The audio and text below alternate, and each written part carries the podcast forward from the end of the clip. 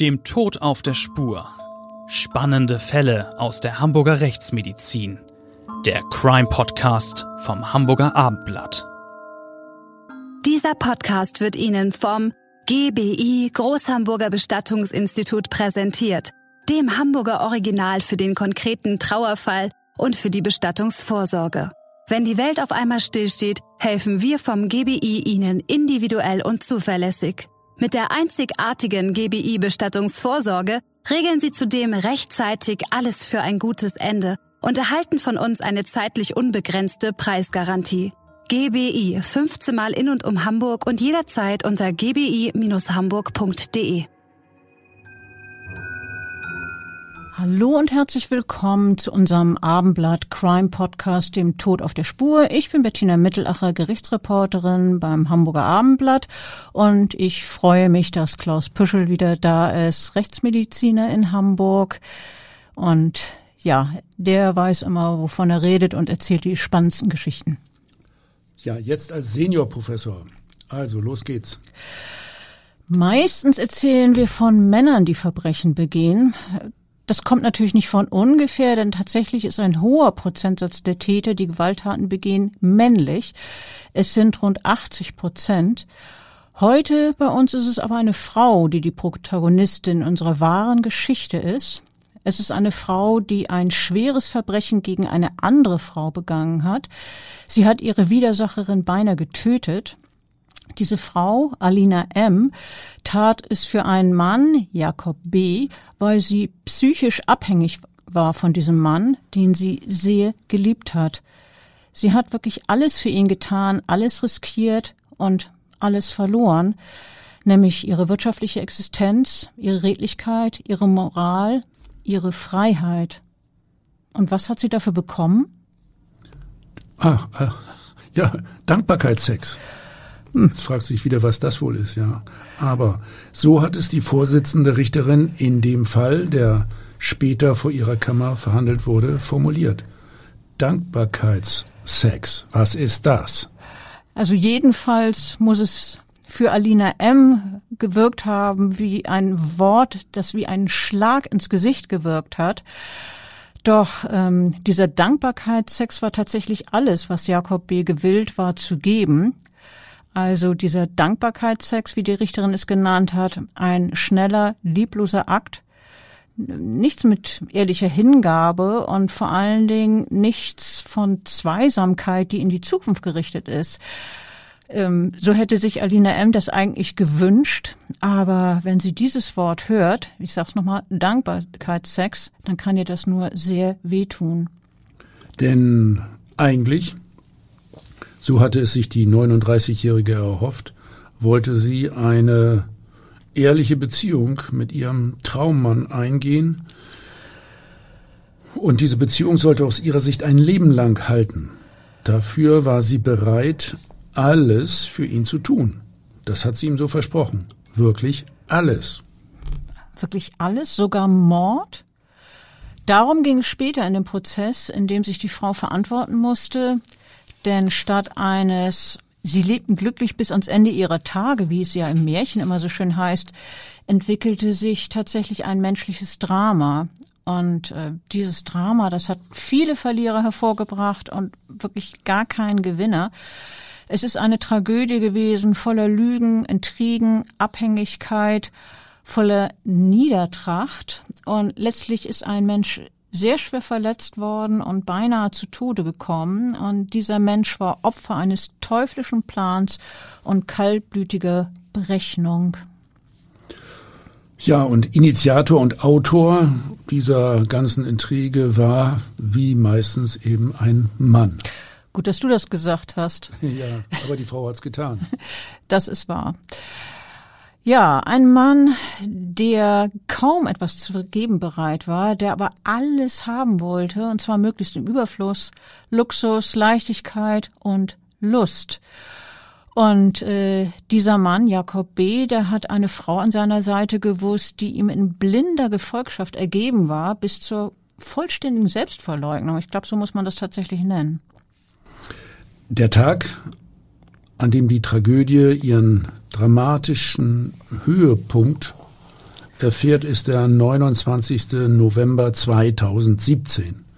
Die 34-jährige Sabrina B. liegt im Bett und hört Musik, wie sie es jeden Morgen macht, nachdem sie ihren acht Jahre alten Sohn zur Schule gebracht hat.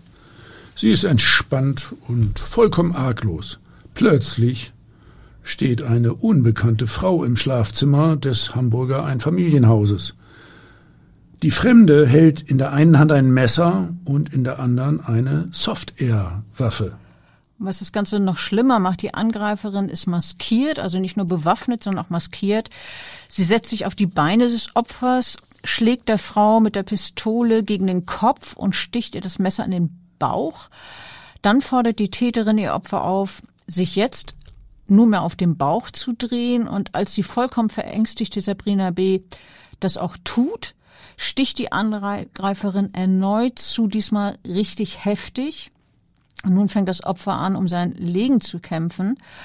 Sie hat noch ein bisschen Kraft übrig, trotz dieser schweren Verletzung, die sie erlitten hat, und ähm, versucht jetzt ihre Peinigerin am weiteren Zustechen zu hindern.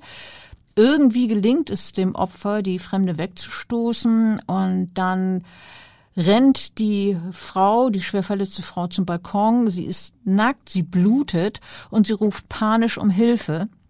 Ja, und die Frau, die sie niedergestochen hat, die Täterin, die flieht nun. Das Opfer hat unter anderem eine potenziell lebensgefährliche Stichverletzung in die Lunge davongetragen, wegen der sie längere Zeit im Krankenhaus behandelt werden muss. Verletzungen der Lunge sind eigentlich immer extrem gefährlich. Doch äh, das ist vielleicht nicht das Schlimmste für die 34-Jährige. Es ist viel mehr zerstört als ihre Gesundheit. Sie weiß jetzt, dass der Mann, mit dem sie verheiratet ist, mit dem sie ihr Leben teilte und mit dem sie ein Kind hat, ihr nach dem Leben getrachtet hat. Er ist zum Verbrecher geworden. Ja, und auch die Angreiferin, sie heißt Alina M., erfährt nun überraschende und für sie zutiefst schmerzvolle Wahrheiten, denn der Mann, für den sie alles riskiert hat, für den sie jetzt zur Kriminellen geworden ist, nachdem sie also eine Frau angegriffen hat, der hat niemals auch nur daran gedacht, mit ihr in Zukunft das Leben zu teilen. Er hat nämlich nicht nur eine Ehefrau, er hat sogar noch zwei weitere Geliebte. Sechs Monate nach äh, diesem verhängnisvollen 29. November 2017 sehen sich die Protagonisten dieses Dramas wieder. Sie sitzen in einem Gerichtssaal, auf der einen Seite Alina M. und Jakob B., also die beiden Angeklagten, und ihnen gegenüber und nur wenige Schritte entfernt Jakob B.s Ehefrau, die den heimtückischen Messerangriff nur knapp überlebt hat. Das 34-jährige Opfer sitzt als Nebenklägerin im Prozess. Sie will die Wahrheit über ihren Mann, ja ihren Ehemann, erfahren. Sie will wissen, ob er wirklich bereit war, sie umbringen zu lassen. Ja, diesen Vorwurf, dass er sie habe umbringen lassen wollen, das äh, glaubt zumindest die Staatsanwaltschaft. Ähm, die Bluttat an Sabrina Bre, also der Überfall in deren Haus, hat nämlich Ermittlungen in Gang gebracht, die geradezu Abgründe offenlegt. Die Anklage wirft Alina M. jetzt versuchten Mord vor und der Ehemann des Opfers ist wegen Anstiftung zum versuchten Mord angeklagt. Die Staatsanwaltschaft geht jetzt davon aus, dass Sabrina B. in ihrem Bett sterben sollte, damit ihr Mann nämlich zwei Lebensversicherungen ausgezahlt bekommt. Er würde 400.000 Euro insgesamt kassieren. Eine stattliche Summe. Ja, also 400.000, äh, da sind schon Menschen für weniger getötet worden. Ja, also wirklich eigentlich eine Menge Geld. Aber für Jakob B. hätte selbst diese hohe Summe, dieser hohe Betrag nicht ausgereicht. Der hatte nämlich einen Riesenberg Schulden. Der 40-Jährige war offenbar ein Lebemann, der den Ermittlungen zufolge erhebliche Verbindlichkeiten angehäuft hatte. Aber die Schulden waren wohl nicht seine einzige Motivation, seine Ehefrau aus dem Weg schaffen lassen zu wollen. Die Staatsanwaltschaft ist überzeugt, dass er seine Ehe auch noch als gescheitert angesehen hat und dass er befürchtet hat, bei einer Scheidung das Sorgerecht für den äh, acht Jahre alten Sohn zu verlieren, dass das Sorgerecht eben an seine Frau übergehen würde. Und dann heißt es wörtlich in der Anklage, er schmiedete den Plan, seine Frau töten zu lassen. Darin habe er die Lösung seiner Probleme gesehen. Also eine Menge Geld kassieren, Sorgerecht für den Sohn, alles super. Die Ermittler haben herausgefunden, wie der 40-Jährige seine Frau aus dem Wege räumen lassen wollte. Zunächst sollte der Mann versucht haben, einen Bekannten für den Mord anzuheuern.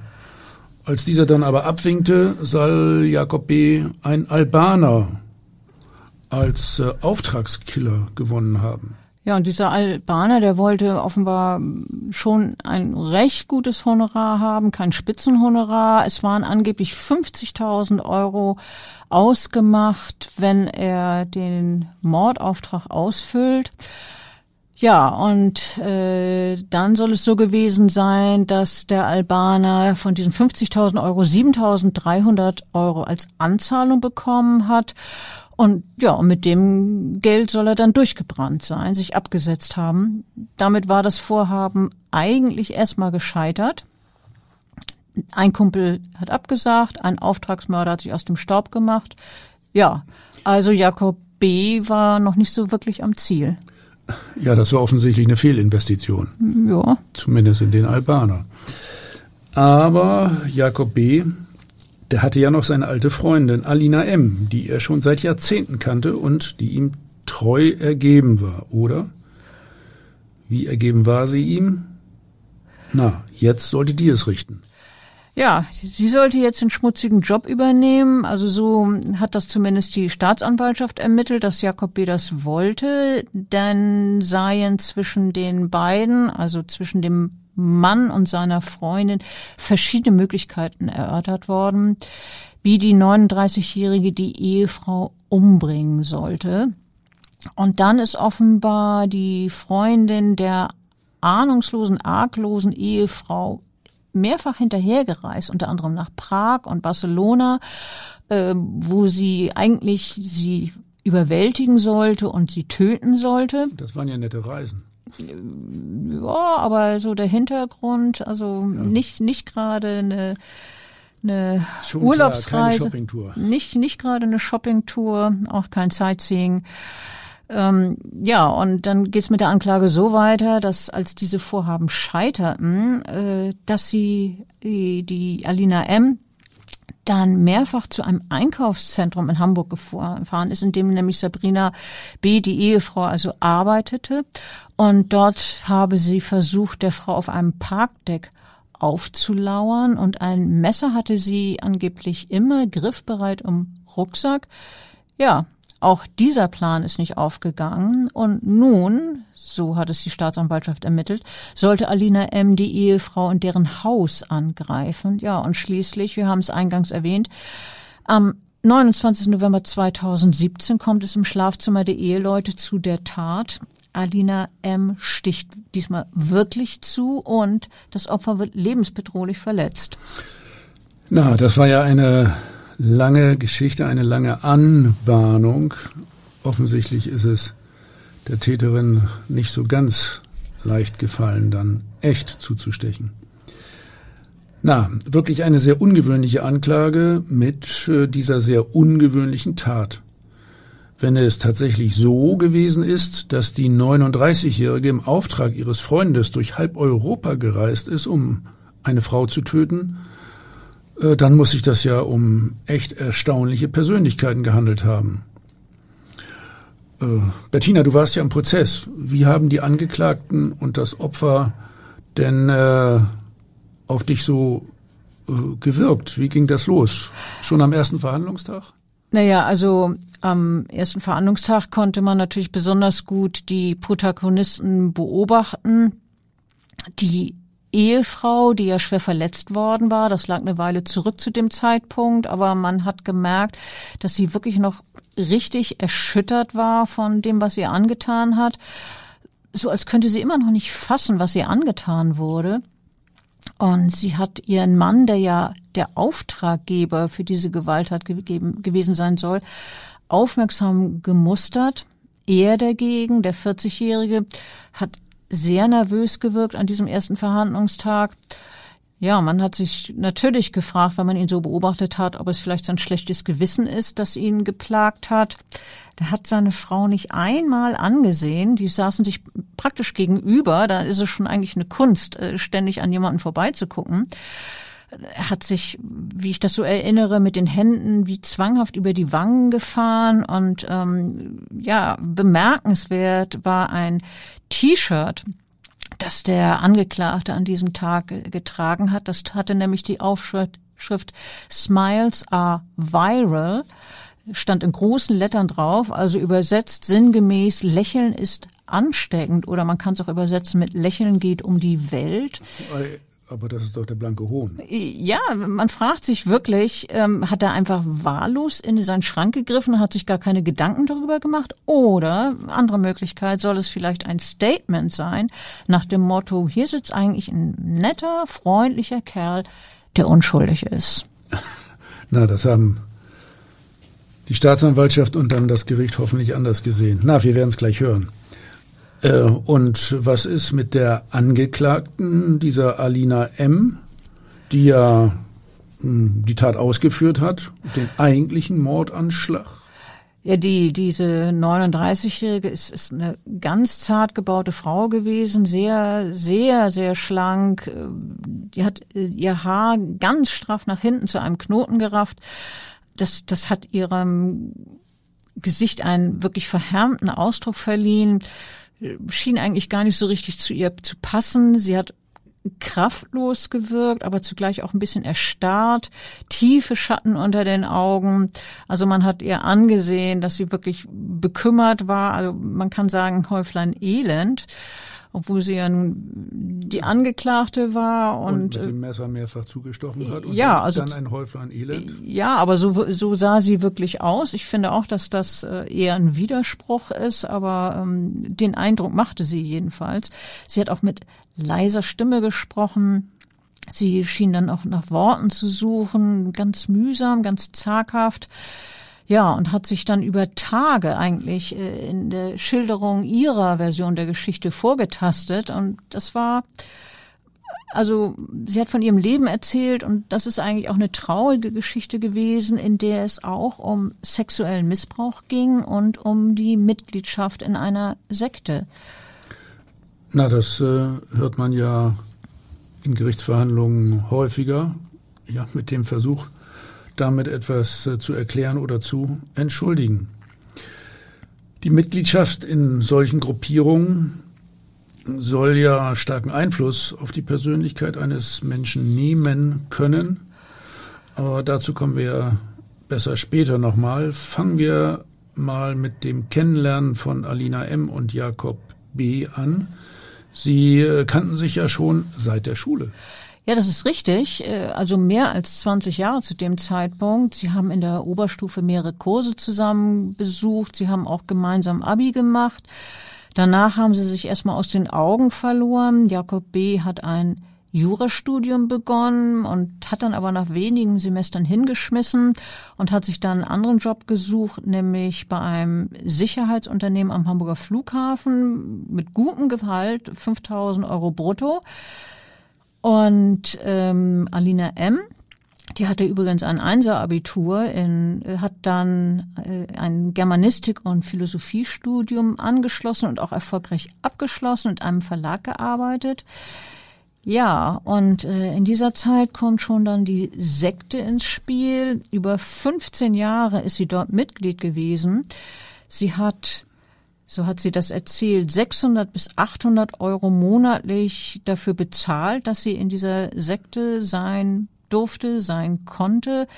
Und man fragt sich, was sie dort gesucht hat, warum sie äh, sich der so verschworen hat, ob es Geborgenheit vielleicht gewesen ist, ein ideologischer Kompass. Was sie tatsächlich erfährt, so schildert sie das, ist Abhängigkeit, äh, seelisch und wirtschaftlich, weil nämlich Wohnung und Arbeit von der Sekte gestellt werden. Du hast ja vorhin angedeutet, dass es äh, auch sexuellen Missbrauch äh, gegeben haben soll. Was hat sie denn dazu erzählt? Was hat sich da abgespielt in der Sekte? Also da soll es, also so hat sie das dargestellt und glaubhaft dargestellt, dass es Missbrauch gegeben hat. Ich möchte jetzt Einzelheiten nicht äh, schildern. Es ist auch teilweise, wie es oft in Prozessen ist, unter Ausschluss der Öffentlichkeit erörtert worden, diese Passage. Ähm, aber es, äh, man kann natürlich annehmen, dass diese Übergriffe, wie gesagt, sie hat das glaubhaft geschildert, ähm, was, was solche Übergriffe mit jemandem machen. Das natürlich bleibt man dann nicht selbst, dass da die Seele nimmt Schaden. Es geschieht aber noch mehr. Die ähm, Mitglieder dieser Glaubensgemeinschaft, in die Alina M. gerät, die sollen ent individualisiert werden, so würde es ein Psychiater nennen. Ja, komplizierter Ausdruck. Ich denke, der freie Wille äh, wird diesen Personen genommen, die freie Entscheidung. Äh, ja, also sozusagen unsere wichtigsten Grundrechte. Und äh, es geht also darum, das Wohlergehen anderer ganz in den Vordergrund zu stellen und äh, sich zurückzunehmen. Es geht sozusagen um die Gefolgschaft, man kann vielleicht auch sagen blinde Gefolgschaft, und dabei um das Brechen des eigenen Willens. Ich glaube, das kann man sehr gut so erklären, wie du das gerade sagst, A ja. Alina M. verinnerlicht diese Maxime, eigene Wünsche und Befindlichkeiten zurückzustecken Selbstaufgabe, Verlust aller persönlichen Freiheiten als Lebensplan gewissermaßen. So kann man das wirklich gut zusammenfassen. Sie wird, denke ich, gewissermaßen konditioniert, dass sie ihr Leben anderen widmen soll. Ähm, schließlich aber wird sie aus der Sekte ausgeschlossen. Für sie ist das, weil das ja auch ein Halt für sie war, ein persönliches Drama. Äh, das ist äh, hinterher von einer psychiatrischen Sachverständigen äh, ausgiebig erörtert worden, dieser Ausschluss. Die ähm, psychiatrische Sachverständige wird das dann später ein Post Kultsyndrom nennen und ähm, dass sie das sehr beeinflusst habe. Naja, da geht es also um diesen Persönlichkeitskult für die Führer der Sekte. Und äh, wenn das äh, wegfällt, dann äh, ja, fällt man in ein tiefes Loch. Wenn man das genau erklären will, was mit einem Postkult-Syndrom gemeint ist, die äh, Wissenschaftler würden das so ausdrücken, dies gehört zu den posttraumatischen Belastungsstörungen abgekürzt PTBS, posttraumatische Belastungsstörung. Darunter versteht man eine verzögerte Reaktion auf ein belastendes Ereignis oder eine schwierige Situation, die mit außergewöhnlichen Bedrohungen, Ängsten, Verletzungen und Verzweiflung verbunden ist. Also in diese Zeit Postkult fällt dann später diese Situation, in der sie zur Täterin geworden ist. Ja, also zunächst mal ist es so, dass er durch diesen, diesen Verlust, durch diesen Ausschluss, dass es ihr wirklich schlecht geht und sie steckt äh, wirklich in einer psychischen Krise und in der Zeit sucht sie nun Kontakt zu Jakob B., ihrem früheren Mitschüler, mit dem sie sich ja auch gut verstanden hat. Und der gerade extrem klamm ist, steckt in einer finanziellen Krise. Ne? Ja, der, ähm, das weiß sie natürlich nicht, wie es um ihn steht. Sie hat 2014 über Facebook Kontakt äh, zu ihm aufgenommen und dann haben sie sich auch getreffen, getroffen, Entschuldigung. Ähm, und dann sagt sie, wir sind gute Freunde gewesen, so hat sie das im äh, Prozess bezeichnet. Sie äh, haben kurze sexuelle Begegnungen, die er wohl nicht ernst nimmt. Aber was das Verhältnis für sie bedeutet. Das drückt sie später gegenüber Jakob B. so aus. Sie hat zu ihm offenbar gesagt, du bist der einzige Mensch, für den es sich lohnt zu leben. Tja, und zu morden. Hm. Oha. Schließlich will sie jedenfalls alles für ihn tun. Äh, mit finanzieller Hilfe fängt es äh, aber zunächst an. Ja, also äh, Jakob B., der hat einen maßlosen Hang zum luxuriösen Leben, teure Uhren, kostspielige Reisen. Seine Kreditkarten benutzt er geradezu hemmungslos. Ja, und so hat er mit der Zeit hunderttausende Euro Schulden angehäuft. Also ich will noch mal erwähnen, er hat immerhin 5000 Euro verdient, gut brutto. Aber wenn man halbwegs wirtschaftet, sollte man dem, mit dem Geld ja eigentlich auskommen. Er hat's nicht getan. Also Bettina, Geld ausgeben. Ja. Hm, das geht wirklich relativ leicht. Selbst bei einem solchen Gehalt. Also wenn man dann teure Freundinnen, teure Autos, sonstigen Luxus hat. Naja, jedenfalls äh, seiner, seiner Freundin erzählt er von alledem nichts. Äh, für diese hat er eine scheinbar seriöse Erklärung für seine Geldnot, nämlich, dass sein Elternhaus in Mazedonien dringend renovierungsbedürftig sei. Das erzählt er. Ob sie ihm wohl mit einem kleinen Kredit aushilfen könnte? Naja, klar, was denn sonst? Alina M. hilft. Ja, und sie, sie macht das gern, äh, nicht nur für das Elternhaus, was ja angeblich renoviert werden muss, auch andere Rechnungen, die ihr Freund angeblich dringend bezahlen muss. Ähm, da hilft sie ebenfalls auch. Sie hat ja gelernt, helfen zu wollen. Sie hat im Prozess gesagt, ich meinte seine Not zu sehen. Immer wenn er fragte, habe ich versucht zu helfen. Na, der war vermutlich ein sehr guter Schauspieler. Ja. Nach und nach hat sie jedenfalls jede Menge Geld für ihn ausgegeben, ihm gegeben. Insgesamt übergibt sie ihm über die Monate und Jahre etwa 120.000 bis 130.000 Euro das ist alles, was sie hat und äh, sogar noch etwas mehr als das. Ja, sie hat sich für ihn vollkommen verschuldet. Sie hat im Prozess dann gesagt, ich gab ihm mein Gespartes, habe Dinge verkauft, einen Kredit aufgenommen. Sie hat sich außerdem noch von ihrem Vater und von ihrem Bruder Geld geliehen, um es an ihren Freund Jakob B. weiterzugeben. Sie hat eine Freundin überredet, weitere 10.000 Euro herzugeben, die sie dann gleich weitergereicht hat. Alles für diesen Jakob B.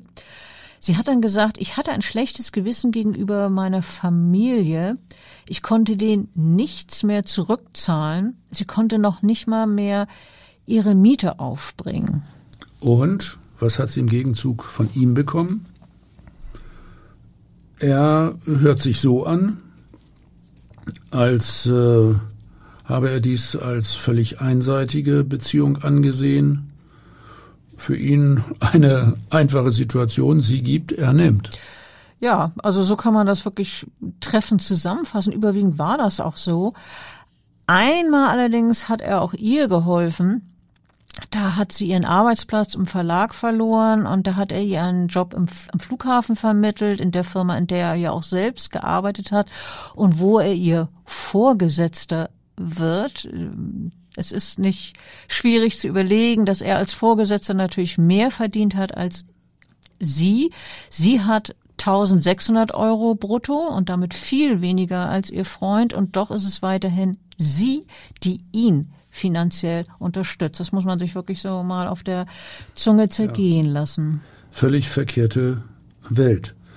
Was wir bisher gehört haben, sind ja Schilderungen der Angeklagten vor Gericht, also ihre Version der Dinge, vielleicht auch ein bisschen Entschuldigung, Fragezeichen. Demnach hat Jakob B. auch das bereitwillig hergegebene Geld seiner Freundin schließlich aber nicht mehr gereicht. Er entwickelt einen teuflischen Plan. Jetzt kommen wir zur Sache. Ja, äh, Alina M. erzählt, Jakob, M. Jakob B. Entschuldigung, habe ihr gesagt, dass er in Geldschwierigkeiten steckt und dass es die Altersversorgung gibt, also die Lebensversicherung auf seine Frau. Er sagte, dass seine Ehe kaputt sei und er leide entsetzlich unter dieser unglücklichen Beziehung. Ja, und dann erzählt er von dem acht Jahre alten Sohn, der auch von der Mutter schlecht behandelt werde, also von seiner Frau äh, schlecht behandelt werde. Äh, Alina M. hat dann gesagt, er sagte, seine Frau gebe den Jungen nicht heraus, das mache ihn unglücklich. Ja, und dann hätten unterschiedliche Ideen im Raum gestanden. Entweder, dass er sich selber umbringe oder dass er sich und seine Frau töte. Und dann hat Alina M. gesagt, ich sagte ihm, das ist eine dumme Idee. Ich fragte, ob er sich nicht scheiden lassen könne. Und er sagte, dann würde er seinen Sohn verlieren. Der bedeute ihm alles. Und dann gab es ja nach Schilderung von Alina M. mehrere Szenarien, wie Jakob B. versucht habe, seine Frau loszuwerden. Er habe ihr von einem Plan erzählt, dass er in Mazedonien einen gemeinsamen Autounfall mit seiner Frau fingieren wolle. Der Wagen solle mit seiner Frau eine Brücke hinunterstürzen. Er aber wolle rechtzeitig hinausspringen und sich so retten. Sehr sportlich. Ich denke, da muss man keine Erfahrung als Rechtsmediziner oder beispielsweise auch Unfallarzt haben, um sagen zu können, dass äh, so ein Plan ziemlich gefährlich ist. Ja, nicht nur für das äh, avisierte Opfer, sondern auch für den Täter, der sich gerade eben noch rechtzeitig retten will. Das klar, dass das nicht unbedingt klappt. Äh, das, das hat natürlich auch Alina M. erkannt, dass es auch für ihren Freund gefährlich sein könnte. Sie erzählt dann im Gericht, sie habe ihm diese Strategie ausreden können. Eine Weile sei dann auch diskutiert worden, dass er jemanden für seinen teuflischen Plan engagieren könne. Ja, aber auch das habe sich dann zerschlagen. Möglicherweise geht es da um diesen Albaner, äh, von dem wir ja vorhin kurz geredet haben. Ja, und dann sagt Alina M., irgendwann fragte er konkret, ob er auf mich zählen könnte. Und in dem Moment hat sie dann auch geweint vor Gericht, als sie dann bekennt, ich habe ihm versichert, dass er sich auf mich verlassen kann. Also ist sie bereit, für den Mann ein Verbrechen zu begehen, nämlich zu töten. Es gibt in der rechtsmedizinischen und psychologischen Literatur immer wieder Schilderungen solcher Verhältnisse. Man kann sagen, das waren dann extreme Abhängigkeitsverhältnisse. Da muss man schon von einer Art Hörigkeit sprechen. Allerdings, denn äh, ja, es gibt einen Wunsch tatsächlich, den Alina M. ihm jetzt aber abschlägt. Ähm, er hat nämlich angekündigt für den Fall, dass die Tötung der Frau misslingen sollte, dass bei ihm Suizid ganz oben auf der Liste steht. Und äh, Alina M. will ihm dann gesagt haben, sie könne wirklich alles für ihn tun, aber nicht ihn umbringen. Also da ist für sie dann doch eine Grenze erreicht oder wäre eine Grenze erreicht. Sie habe sich dann entschieden, ihm beim Ausschalten seiner Frau zur Seite zu stehen. Und dann hat sie noch gesagt, ich habe es ihm gegenüber nie geschafft, Nein zu sagen. Ja, erzähl mal, wie jetzt äh, denn so die Strategie ausgesehen hat. Sie soll die Ehefrau töten und er sitzt in Ruhe und brav zu Hause, um nicht in Verdacht zu geraten. Er hat dann ein Alibi. Das war doch so in etwa die Absicht, oder? Ja, so ungefähr tatsächlich. Der neue Plan besteht darin, dass Alina M. der Frau ihres Freundes in den Urlaub folgen soll und dort den Mordanschlag auf sie verüben soll wir haben es ja vorhin angedeutet schon, sie reist also der Frau nach Prag hinterher, ähm, wobei nicht etwa ihr Auftraggeber für die Fahrtkosten aufkommt, also Jakob B., nee, nee, natürlich nicht. Ähm, sie selber zahlt, wie immer. Und äh, in Tschechien ergibt sich aber keine günstige Gelegenheit, dass sie ihren Mordauftrag ausführen kann. Dann gibt es einen zweiten Versuch in Spanien, auch Dorthin fliegt die Hamburgerin auf eigene Rechnung und zwar nach Barcelona, um die Ehefrau dort bei einer Partyfahrt auf einem Schiff zu überwältigen. Aber auch das gelingt nicht. Man könnte auf die Idee kommen, dass es daran scheitert, dass Alina M. keine Waffe dabei hatte. Denn wenn sie nach Barcelona geflogen ist, kann sie ja kaum eine an Bord des Flugzeugs mitgeschmuggelt haben. Kein Messer und erst recht keine Schusswaffe. Aber Jakob B. hatte eine Idee, wie seine Frau um die Ecke gebracht werden sollte. Ja, Jakob B., so hat es, äh, hat, so hat es die Angeklagte geschildert, seiner getreueren Helfer, ja, nochmal, seiner getreuen Helferin, so, jetzt habe ich's, die Kabinennummer seiner Ehefrau genannt. Ähm, sie könne zwar keine Waffe mitnehmen, aber er hat dann gesagt, Mensch, in der Schiffsküche, da wird sich doch schon was finden lassen, irgendwie ein, ein entsprechendes Messer. Den Rat hat er ihr mitgegeben. Ja, aber auch diesmal klappt das nicht. Alina M. hat, ich weiß nicht, ob sie Sorge hat, ob sie Angst hat, ob es ihr an Entschlusskraft mangelt. Jedenfalls hat sie dann erzählt, sie ist einfach nur auf ihrer Kabine geblieben, auf dem Schiff, ja, und ähm, hat wieder ihren Auftrag nicht ausführen können. Natürlich muss man sagen, Gott sei Dank hat sie das nicht erledigen können. Ja, aber später hat sie es ja dann doch noch hingebracht. Jedenfalls kann Sabrina M. jetzt unversehrt äh, aus Spanien nach Hause zurückreisen. Aber Alina M. stellt ihr immerhin immer weiter nach. Ja, die, die fährt immer zu einem Hamburger Einkaufszentrum, in dem die Ehefrau als Friseurin arbeitet. Äh, die ähm, Frau, die Attentäterin, äh, lauert ihr abends dann auf dem Parkdeck auf und hat bei jedem ihrer rund ein Dutzend Fahrten, so hat sie das geschildert, ein Messer im Rucksack dabei. Doch ähm, sie nimmt die Waffe nicht zur Hand. Sie hat dann im Prozess gesagt, ich bin eigentlich nur hingefahren, um da gewesen zu sein. Sie hätte versucht, sagt die Angeklagte unter Tränen, ihrem Freund klarzumachen, dass ich das nicht tun kann, dass irgendwann alles gut wird und er einfach durchhalten soll. Aber er war dann für nicht so richtig empfänglich. Und während Alina M. sich für ihren Freund äh, abmüht, für ihn durch halb Europa reist, Prag, Barcelona, während sie versucht, ihm auf ihre sehr ungewöhnliche Art zu helfen, geht der Mann ganz eigenen Interessen nach. Er vergnügt sich mit zwei anderen Geliebten. Ja, das, das weiß Alina M. natürlich nicht, aber es sind tatsächlich zwei. Außerdem gibt's ja noch die Ehefrau. Da ist also die eine Geliebte, die er mit Geschenken bedenkt, die er in teure Restaurants einlädt, zu luxuriösen Wochenendtrips, unter anderem nach Dubai. Da muss man sich auch, nicht mehr wundern, woher er seine ganzen Schulden hat. Sie wünscht sich ebenso wie Alina M. eine gemeinsame Zukunft mit dem Mann, mit ein gemeinsames Kind, aber er sagt, er müsste sich doch erst noch scheiden lassen.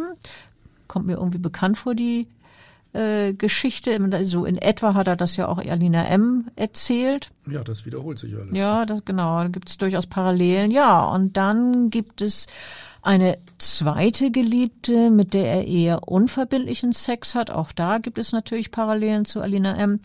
Und von dieser zweiten Geliebten leiht er sich ebenfalls wie bei Alina M. wiederum Geld. Der Unterschied ist allerdings, dass er diese anderen Frau nach und nach seine Schulden zurückzahlt. Ja, was es bei dir alles gibt. Dankbarkeitssex, unverbindlichen Sex. Äh, ja. Solche Geschichten gibt's. Ja, Sex and Crime. Wir kommen darauf zurück. Für die aufopferungsvolle Freundin Alina M.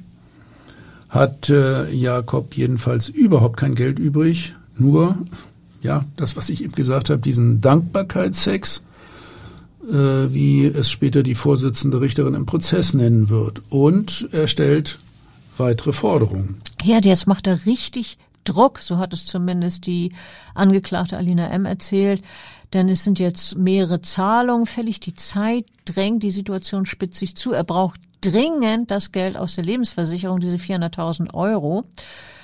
Ja, und dann sagt die Frau, und dann bin ich zweimal im Haus gewesen, also im Haus der Eheleute. Während sie das sagt, wischt sie sich über die Augen. Sie, sie zittert richtig, denn jetzt kommen wir ja nun zur eigentlichen Tat. Das andere sind ja alles, ich, ich nenne es mal gescheiterte Versuche gewesen. Äh, ihr Freund hat sie mit einem Hausschlüssel versorgt und er hat ihr die Nummer für die Alarmanlage genannt, damit sie heimlich also in das Gebäude kommen kann. Und äh, nun hockt sie im Haus und wartet auf das ahnungslose Opfer, aber erstmal vergeblich.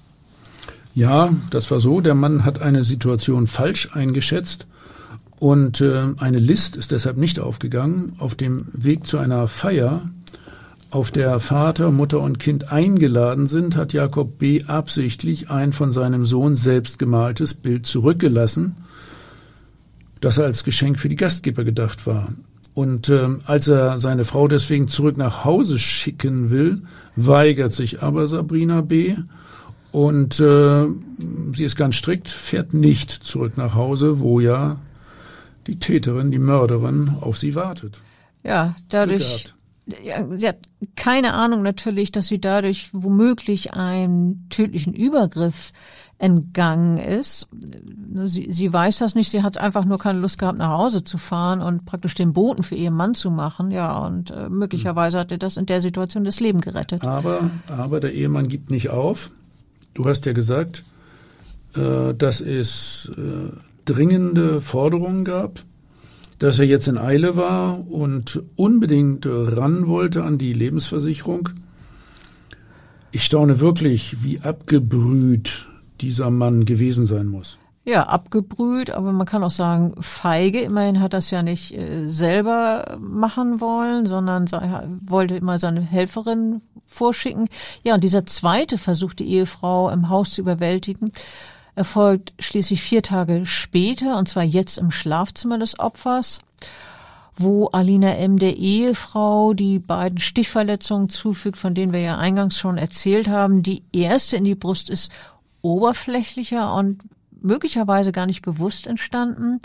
Und ähm, weil Alina M. Angst hat, von vorn weiter auf ihr Opfer einzustechen und ihr dabei auch ins Gesicht zu sehen, das möchte sie auf keinen Fall, fordert sie die in Schock erstarrte 34-jährige äh, das Opfer auf, sie solle sich jetzt auf den Bauch drehen. Und das Opfer ist vollkommen verängstigt und, und macht das auch tatsächlich. Sie dreht sich auf den Bauch und äh, dann sticht die Angreiferin ihr heftig in den Rücken.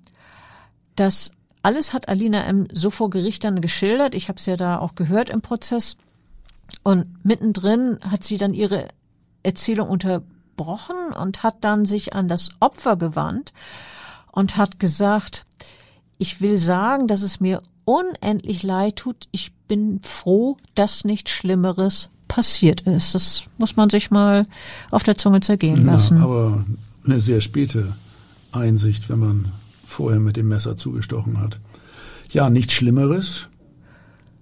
Nun, äh, Sabrina B. hat überlebt. Aber die 34-Jährige muss im Krankenhaus intensiv medizinisch behandelt werden. Nach der Erstversorgung erfolgt auf Veranlassung der Mordkommission eine detaillierte Untersuchung des äh, Opfers auf der Krankenstation.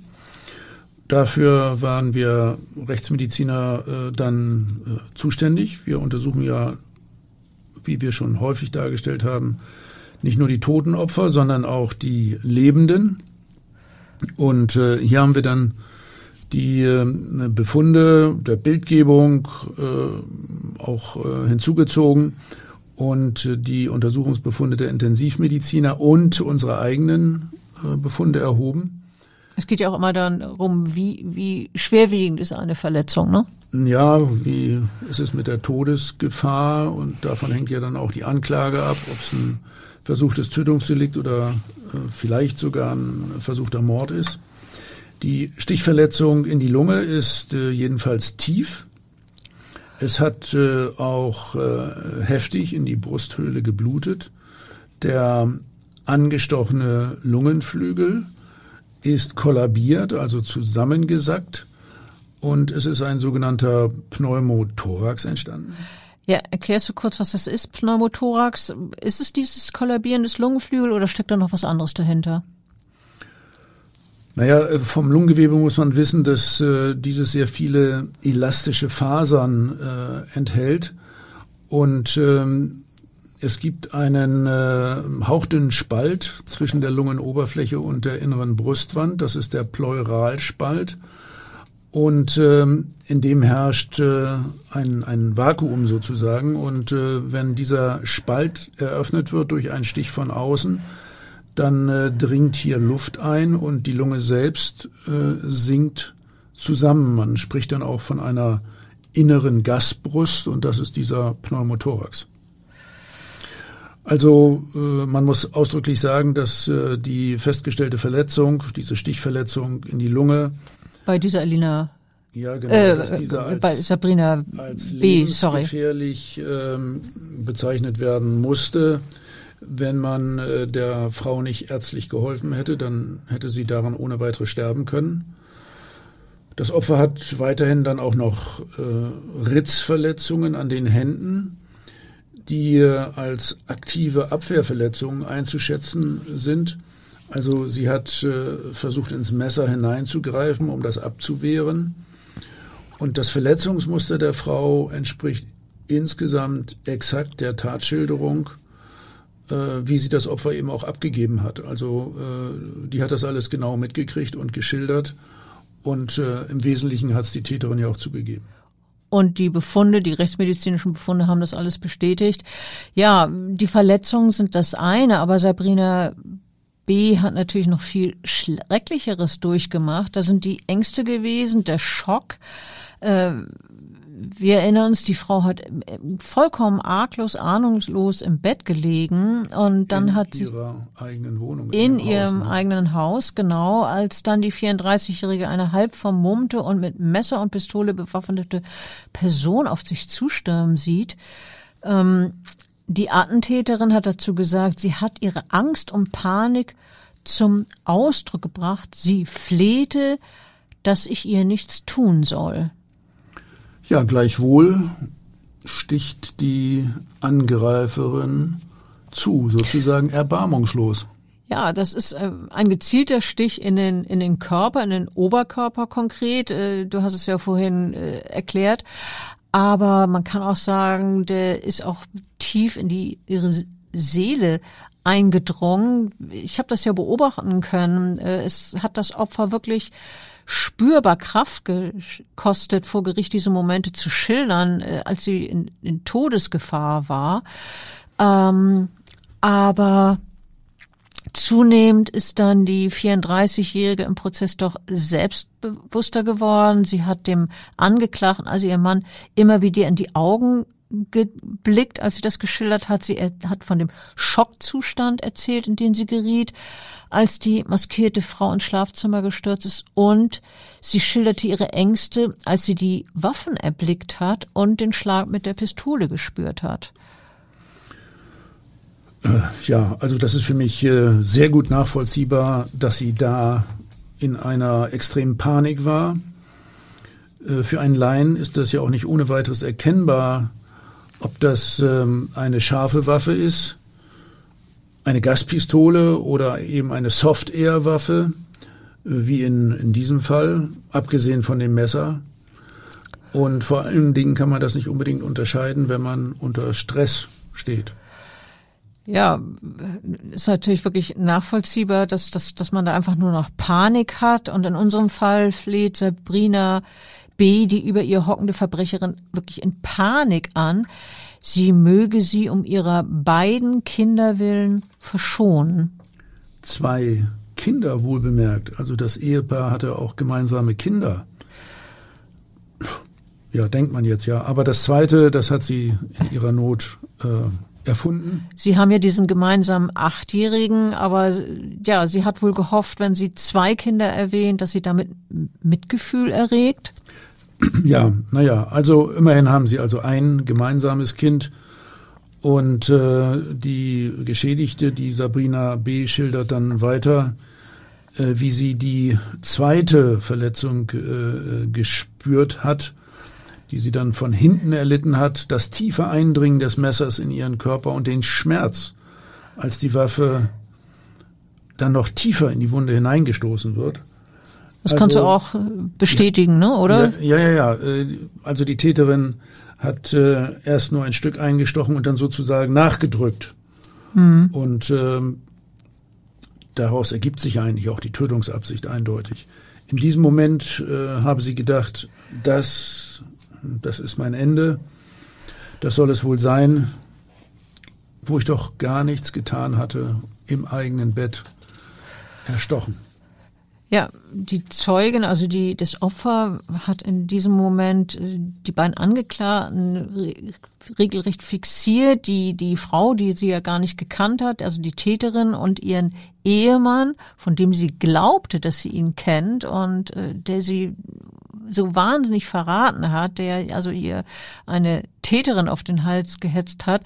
Und dann faucht Sabina B. ihren Mann an. Was war denn los mit dir, dass du diese Frau reinlässt, dass du mir das antust? Mein Leben ist zerstört.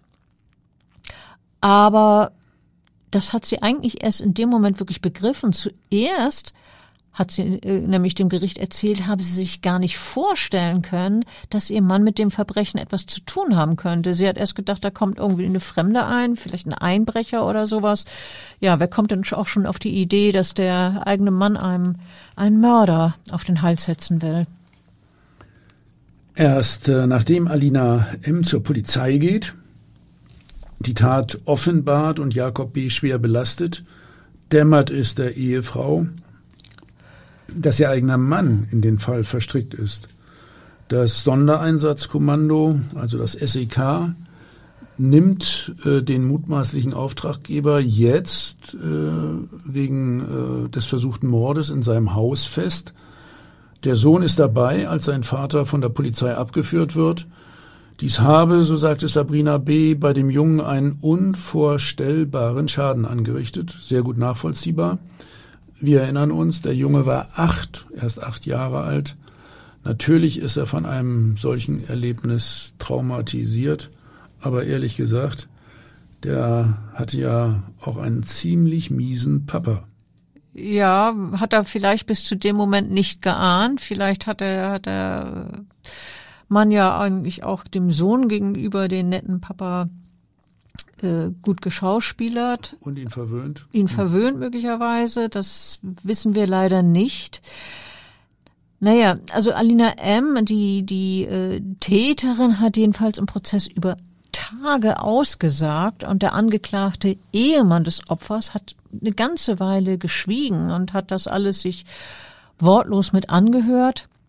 Aber schließlich, nachdem seine treue Gefährtin ausführlich ihre Version der Tat geschildert hat, hat er dann schließlich doch das Wort auch ergriffen und ähm, er hat dann seine Version der Dinge erzählt. Auch er hat das so beschrieben, dass Alina M. eine sehr loyale Freundin gewesen sei, die immer zu ihm gestanden und ihm mit Geld ausgeholfen habe. Er habe ihr gesagt, dass seine Ehe tot sei, dass seine Frau auch den Sohn schlage, aber das war natürlich vorgespiegelt, hm. und dass er unter der Gefühlskälte und den ständigen Streitigkeiten leide. Ehrlich gesagt kein Wunder, bei zwei weiteren Freundinnen alles.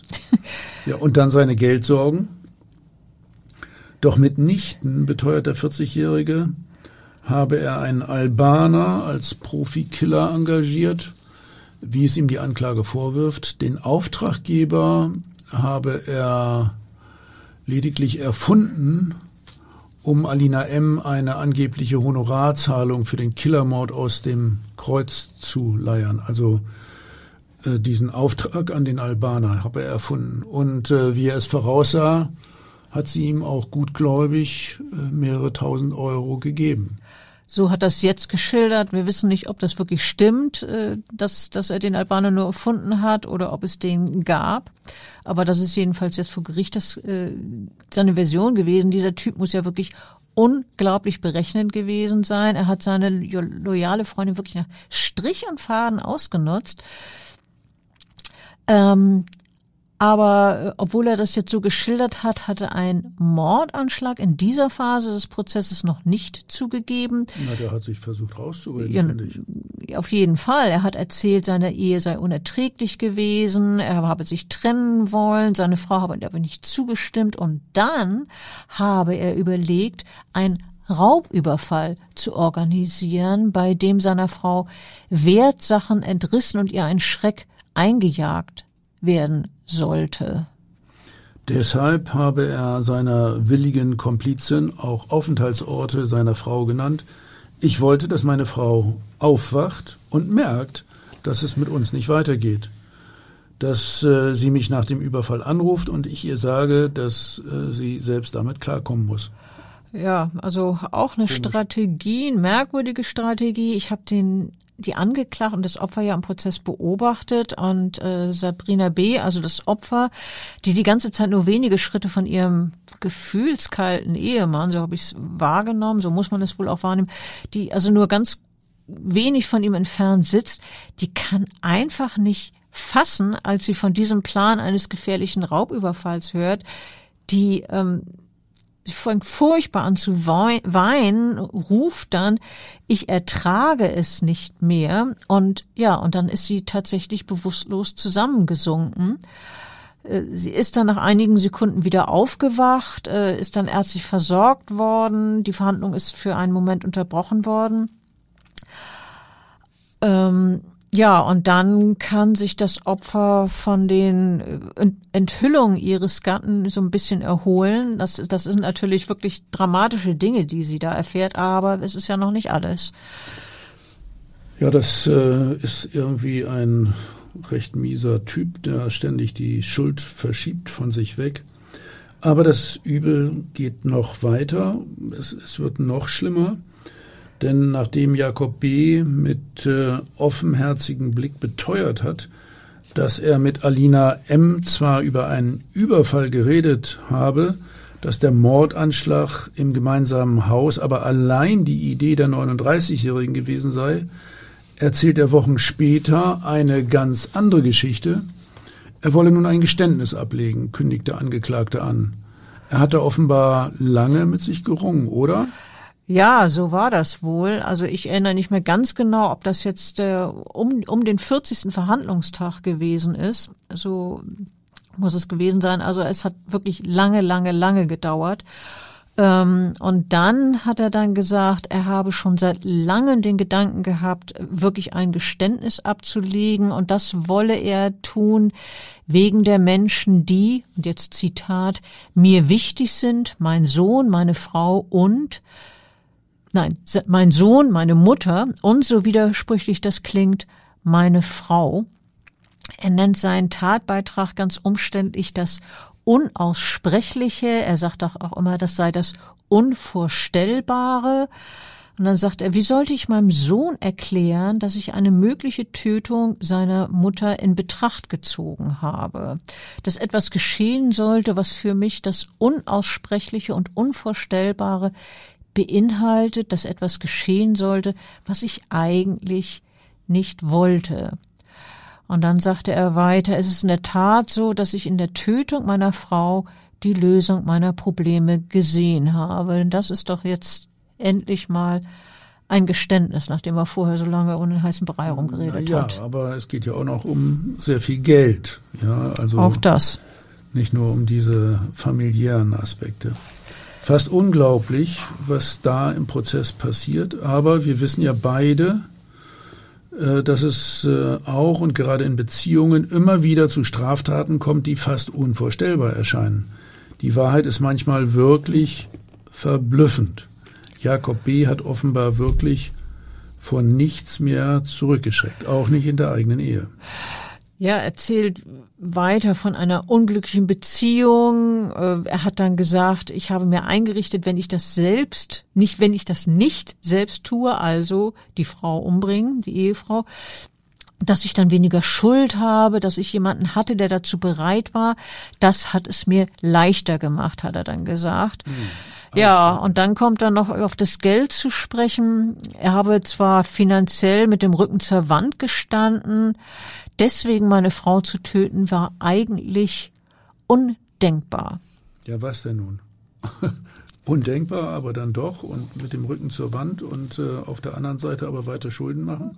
Und das Unersprechliche und Unvorstellbare, genau. Ja. Ja, ziemlich rum. Er eiert rum. Ob seine Freundin ein willkommenes Werkzeug gewesen sei, wird der Angeklagte vom Gericht gefragt. Bettina, du hast beobachtet, wie er darauf reagiert hat?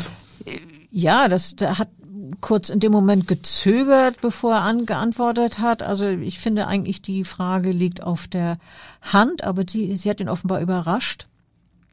Und dann hat er gesagt, ähm, auf die Frage nach dem willigen, willkommenen Werkzeug, ähm, was die Vorfälle auf dem Parkdeck und die Tat im Haus betreffe, sagte er, würde ich das beinahe bejahen, sie war aber eher ein Partner, mit dem ich alle schrecklichen Gedanken teilen konnte und der dann Dinge tun konnte, die für mich unvorstellbar waren. Es sei eher ein gemeinsamer Plan gewesen und die Freundin sei dann, Zitat, aktiv geworden.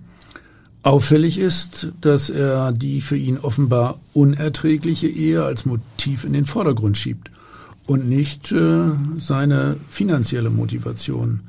Die Aussicht, die Beträge aus den beiden Lebensversicherungen einstreichen zu können, sei angeblich nicht seine Triebfeder gewesen, sagt der Angeklagte. Wer es glaubt. Das Geldproblem war etwas, das seit Jahren da gewesen ist. Für mich war das Thema Geld immer untergeordnet. Das Statement klingt äh, wenig überzeugend aus dem Mund eines Mannes, der jahrelang erheblich über seine Verhältnisse gelebt hat, für den äh, Luxus sozusagen sein Lebenselixier gewesen ist. Ja, Jakob B. ist aber noch nicht fertig mit seiner Aussage. Er sei unendlich froh, dass diese Irrtat nicht gelungen ist, hat er wörtlich gesagt, für meine Frau, für mich und für meinen Sohn. Und dann wendet sich der Angeklagte an den Anwalt seiner Frau. Die ist zu diesem Zeitpunkt nicht mehr mit im Prozess, aber ihr Anwalt sitzt immer da und hört natürlich sehr genau zu. Und zudem sagt der 40-Jährige, ich bitte Sie meiner Frau zu übermitteln, dass mir das leid tut. Ich hoffe, dass sie das irgendwann verarbeiten kann. Ja, und er ist inzwischen auch ähm, eine Regelung eingegangen, äh, und zwar nennt man das äh, Täter-Opfer-Ausgleich. Sowas gibt es, wenn man, wenn man sich sozusagen annähert, ein bisschen verständigt zwischen Täter und Opfer. Ähm, er hat 15.000 Euro inzwischen an seine Frau gezahlt, und zwar als Schmerzensgeld und auch so äh, zur Wiedergutmachung. Und sein Verteidiger sagt dazu, der Angeklagte übernehme für die Tat die volle Verantwortung. Endlich, muss man sagen. Ja, also 15.000 Euro für eine lebensgefährliche Bruststichverletzung. Ist nicht viel. Na, echt nicht.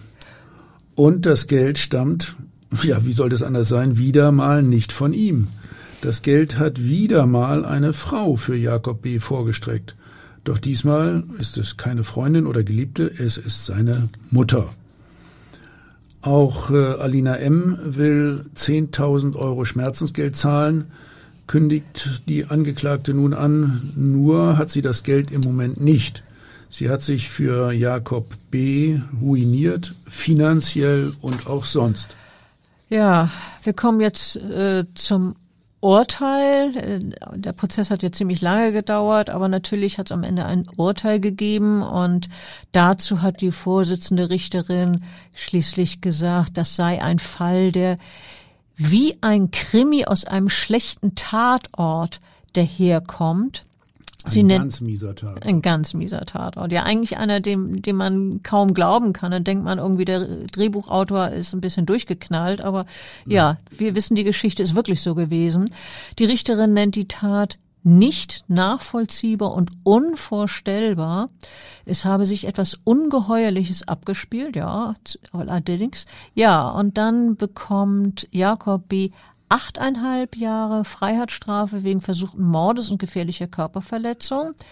Er hat ja immerhin die ganze Sache in Auftrag gegeben. Dann wird man so bestraft wie ein Täter, als quasi als hätte man es selber gemacht. Ja, und Alina M., die hat viereinhalb Jahre wegen versuchten Totschlags bekommen und ebenfalls wegen gefährlicher Körperverletzung. Also eher achteinhalb, sie viereinhalb. Die große Diskrepanz zwischen den beiden Strafen ergebe sich unter anderem daraus, dass die 39-Jährige auch wegen ihres Postkult-Syndroms, das haben wir ja vorhin erläutert, als vermindert schuldfähig gelte und bei ihr keine Mordmerkmale vorlägen begründet die Richterin die Entscheidung.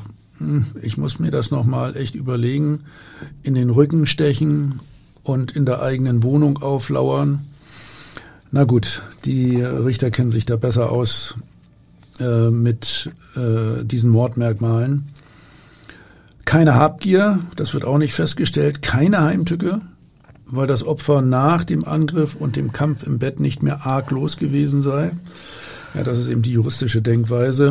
Bei Jakob B. seien indes unter anderem die Mordmerkmale Habgier und das Ermöglichen einer Straftat erfüllt. Ja, die Charaktere der beiden Angeklagten seien von Charakterschwächen geprägt, führt die Vorsitzende weiter aus. Bei Alina M. sei es unter anderem eine schwere Depression und ihre jahrelange Mitgliedschaft in einer Sekte, die sie so geprägt hätten, ne, dieses Abhängigkeitsverhältnis. Ähm, ja, und bei Jakob B. dagegen sei sein Handeln von egoistischem Verhalten bestimmt, bei dem die Menschen, die ihm besonders nahe standen, keine Rolle gespielt haben. So hat es die Richterin formuliert. Das finde ich auch richtig. Ja, die Vorsitzende zeichnet das Bild eines Mannes, der jahrelang recht gut verdiente, aber ein Vielfaches seines Einkommens für Luxusgüter und Reisen ausgab. Wir haben das ja vorhin geschildert. Teure Reisen, Luxusgüter, das war ihm wichtig. Und als seine selbstverschuldete finanzielle Notlage übermächtig wurde, habe er sich in der Hoffnung auf das Geld aus den Lebensversicherungen seiner Frau entledigen wollen, mit Hilfe von Alina M. Die Begründung von Jakob B. Er habe sich nicht von seiner Frau getrennt, weil ihr nicht habe äh, wehtun wollen. Das sei absurd, sagt die Richterin, denn gleichzeitig ist er in der Lage, sie töten äh, zu lassen oder töten lassen zu wollen. Wir haben übrigens äh, diese äh, ja sehr äh, ungewöhnliche Falldarstellung äh, detailliert in unserem Krimisachbuch äh, geschildert. Sex and Crime zusammen mit vielen anderen spannenden Falldarstellungen. Ja, wir sind auch noch nicht ganz fertig mit der Urteilsbegründung. Ähm, die Richterin hat fortgefahren, äh, sie, der Angeklagte sei ein notorischer Lügner das kann man wohl sagen. Ähm, wie ein roter Faden ziehe sich das durchs, Verfahren. Der 40-Jährige habe sich nicht selber die Hände schmutzig machen wollen. Und dann sagt sie wörtlich, die Richterin, aber er wollte zwei Lebensversicherungen haben und die bekäme er eben nur, wenn die Partnerin tot ist. Aline M. schließlich habe dem Mann mit dem Überfall auf die Frau zu helfen versucht sich und dann wieder die Richterin wörtlich aus der von ihm als Hölle beschriebenen Ehe zu befreien. Sie hat ihm das wirklich abgenommen. Also das, das äh, denke ich auch. Die Alina M. hat ihrem Freund total geglaubt, dass er da quasi durch die Hölle geht in dieser Ehe. Die Richterin hat weiter gesagt, es gebe sehr viele Opfer bei der Tat. Zuallererst natürlich die Ehefrau, die nach wie vor mit den psychischen Folgen zu kämpfen habe und den kleinen Sohn des Ehepaares. Und dann sagt sie an den Angeklagten gewandt, haben Sie jemals drüber nachgedacht, was Sie mit der Tat auch Ihrem Sohn antun? Es ist ja auch so, dass der Junge seit dem Mordanschlag auf seine Mutter sich geweigert hat, seinen Vater zu sehen. Also ich persönlich kann das nachvollziehen. Tja. Und Alina M., die äh, sich wohl doch eine gemeinsame Zukunft mit ihrem Jugendfreund erhofft hatte, sie scheint noch immer intensive Gefühle für ihn zu hegen. Auf die Frage, was sie jetzt für ihn empfinde, nachdem sie seinetwegen sehr viel Geld verloren hat und letztlich auch ihre Freiheit, da sagt sie nur, es äh, tue ihr leid und vor allen Dingen er tue ihr leid, weil er in Haft ist. Ja, und davon, dass sie ebenfalls im Gefängnis sitzt, sagt sie kein Wort. Ich finde, das ist äh, wirklich bezeichnend für diesen Fall, für diese Geschichte, für diese Menschen, von denen wir erzählt hat. Äh, ich habe das ja nun alles miterlebt, aber es ist wirklich ein, ein äh, fast unglaublicher Fall, äh, den, den wir da erlebt haben. Ja, spannend. Und die Täterin selbst auch eine Art Opfer. Gut, ich finde den Fall auch extrem ungewöhnlich mit der Frau als Täterin und äh, diesem Hintergrund und äh, für die Psychologen und Psychiater sicherlich äh, ja eine richtige Wundertüte. So kann man es ausdrücken. Ähm, ich danke dir, ich danke vor allen Dingen auch unseren Zuhörern, die uns so lange begleitet haben. Ich freue mich natürlich aufs nächste Mal und sage Tschüss. Und Tschüss.